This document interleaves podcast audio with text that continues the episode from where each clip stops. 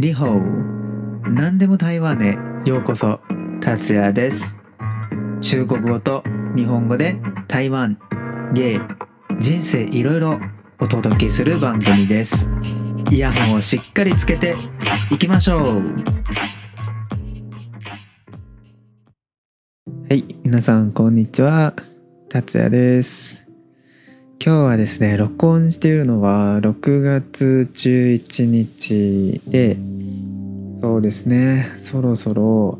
台湾ではそのレベル3の緊急事態はもうそろそろ1ヶ月ですね。まあそれはすなわち僕はもう家にいてもう1ヶ月ぐらい日本、えー、家にいますね。はい。その在宅勤務も含めてはいそうですね。まあ2日前？ちょっとまあそれネットショッピングしてそのその荷物、まあ、届いた時にそれ1階に行っただけでちょっとねなんか癒された気持ちだったんですよ。本当に。全く出かけなかったんですね。この1ヶ月。はい本当に出かけたいんですよ。はいでも仕方なくまあその感染状況まあ一日も早くその落ち着いたらいいなと思うのではい頑張って我慢します。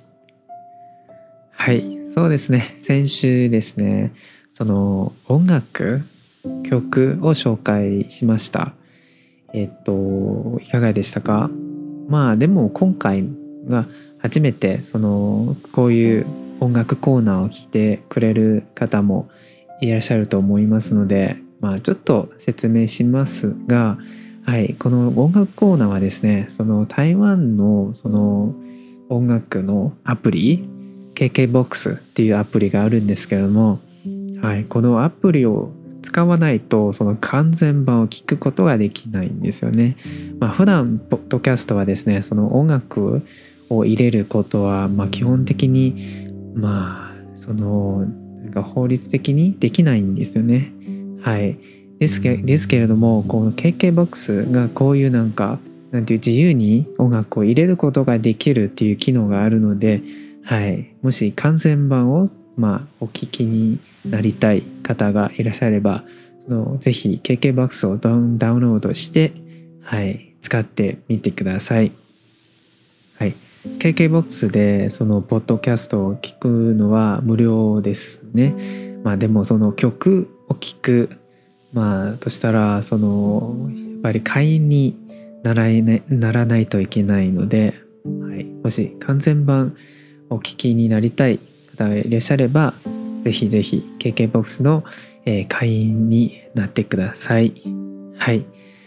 もし本当に KKBOX 使わないなと思っていらっしゃる方もいらっしゃると思いますが、まあ YouTube でも まあまあ聞くことができるので、はい。よかったら YouTube でも検索して聞いてください。はい。そうですね。今日はですね、えっ、ー、と日本語の曲をご紹介ご紹介というかまあ多分皆さんもご存知な曲だと思いますが、はい、先週は中国語の曲を紹介しましたが今週は日本語の曲をちょっと、まあ、3曲選びました。劇を見たような曲です、はい、劇っていうか、まあ、臨場感のあるすごくその歌詞とかその歌手の歌い方とかでそのその場にいるような感じを思わせる曲を、うん、皆さんにご紹介したいなと思います。まあ、なぜかっていうと、まあ、先日この平井堅の今年のアルバムを、まあ、全部、え、聞いたんですけれどもその中の特にその曲はですねはいその一番印象に残った曲ですねその曲はまさにそういうなんか劇を見たような感じをさせる、えー、曲なので、はい、だからその曲を皆さんにちょっと、うん、ご紹介したいなと思います。はい、じゃあ最初の一曲は何でしょう？まあさっき言ったように平井堅さんの曲ですがその曲のタイトルは、まあ、302っていうまあ日本語の読み方はわからないんですけどもナンバー302かな？この曲ですがこの曲はですね2021年の今年のアルバムの中に入ってるんですけれども実は2019年の時はもうシングルとしてまあ販売されました曲ですね。はい。この曲はですね本当にその歌詞を見ながら聴いたら本当にこの2人主人公まあを見ているような感じで、うん、本当にすごく印象に残った曲ですね。この主人公たちはですね、えっと、カラオケボックスが舞台で、カラオケボックスの中で、まあ、何かがあった。うん。で、その302っていうのは、そのカラオケボックスの番号です、実は。でこの曲はですね本当にその男性のそういうなんか片思い一番仲のいい女友達のそばにいて、まあ、この女友達はもしかしたらその失恋したあるいはまあ彼氏と喧嘩した後その男の子と一緒にカラオケに行きました。うん、その男の子はの女の子を、うん、なんていう慰めるために慰めるっていうか わざとそういうラブソングを歌ったんですけどまあその女の子は突然泣き出してその男の子はその何を言ったらいいかわからない状況になっててまあでも結局その女の子をちょっとその肩を抱いてでそっとキスをしたっていう歌詞があるんですけども歌詞の中にちょっとなんか切ないなっていうまあ歌詞がまああるんですけどもその男の男の子はですねはい。自分のことを代わりでもいいって言っています。代わりでもいい。君の彼氏の代わりでもいい、うん、いつか僕がきっとうん彼を忘れさせるその時までそばにいるよっていう。はい。本当にその女の子が好きですけれどもでも好きっていう気持ちを言えずに、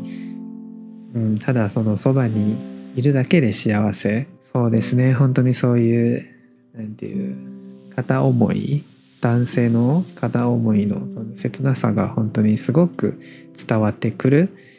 曲だと思います。はい本当にとても好きな曲なので、はい、皆さんどうぞお聴きくださ。い。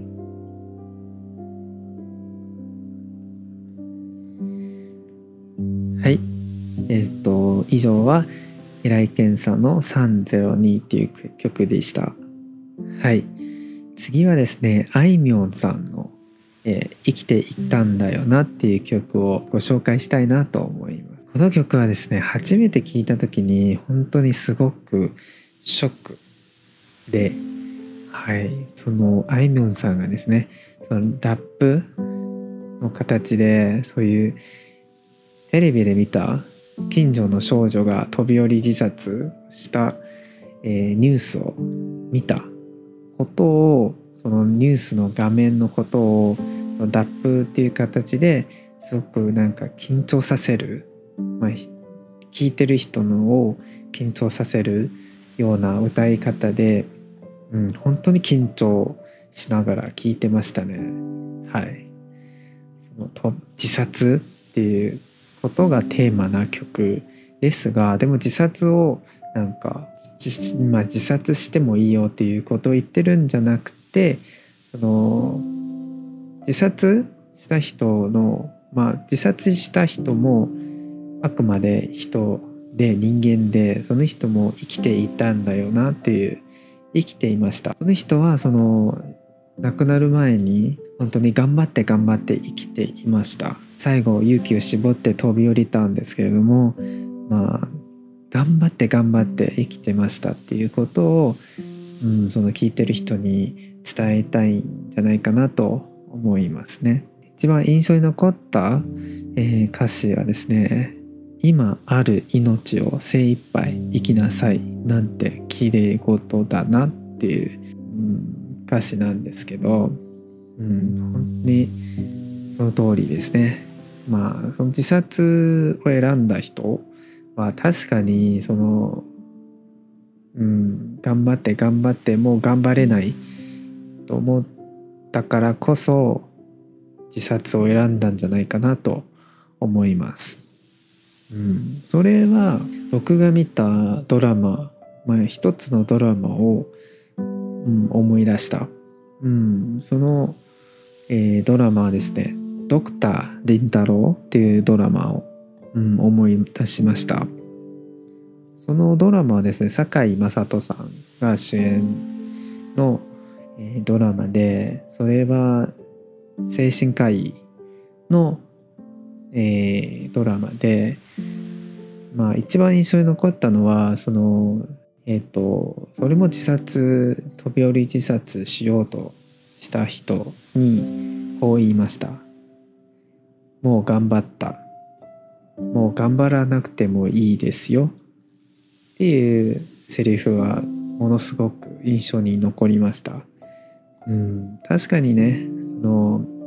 たくさんの人はもう自分はもうすごく頑張ったのにまた周りの人から「頑張りなさい。我慢しなさい」って言われるのはとても辛いと思いますね。もうこ頑張れないから辛いのっていう感じがっていう気持ちは多分たくさんの人はそういう気持ちを持ってるんじゃないかなと思いますね。そうですねそういうまあちょっと暗い、うん、曲なんですけれども今から、えーと、あいみょんさんの「生きていたんだよな」をお聴きください。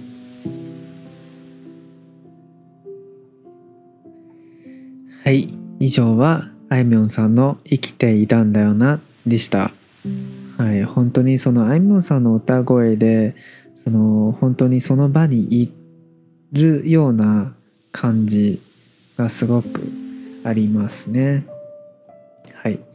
次はですね、えっ、ー、と、最後はですね、その主人公の心の中の一人の劇っていう感じをさせる、えっ、ー、と、歌ですけれども、はい、その歌はですね、バックナンバーさんの高根の花子さんっていう曲ですね。はい。まあ、特に言いたいのはその曲はですねえっと PV ミュージックビデオは台湾で撮影しました本当にその最初ミュージックビデオを見た見た時にあ台湾だ本当にすごく慣れている街並みをそのビデオの中で見たから本当にすごく親近感のある、えーとミュージックビデオだと思います。はい高根の花子さんはですね多分皆さんご存知だと思いますがその本当にその歌ってるその男の人の気持ちその片思いの気持ちその高根の花子さんになんか近づきたいんですけれどもでも近づけないとかまあそれを告白できないとか好きだと言えないとかそういう片思いの気持ちがものすごく、まあ、歌詞の中で伝わってくると思います。うん、その僕のものになってほしいんですけれどもでも僕のものになるわけないか。最後は自分でちょっとはい。諦めたような感じをさせる。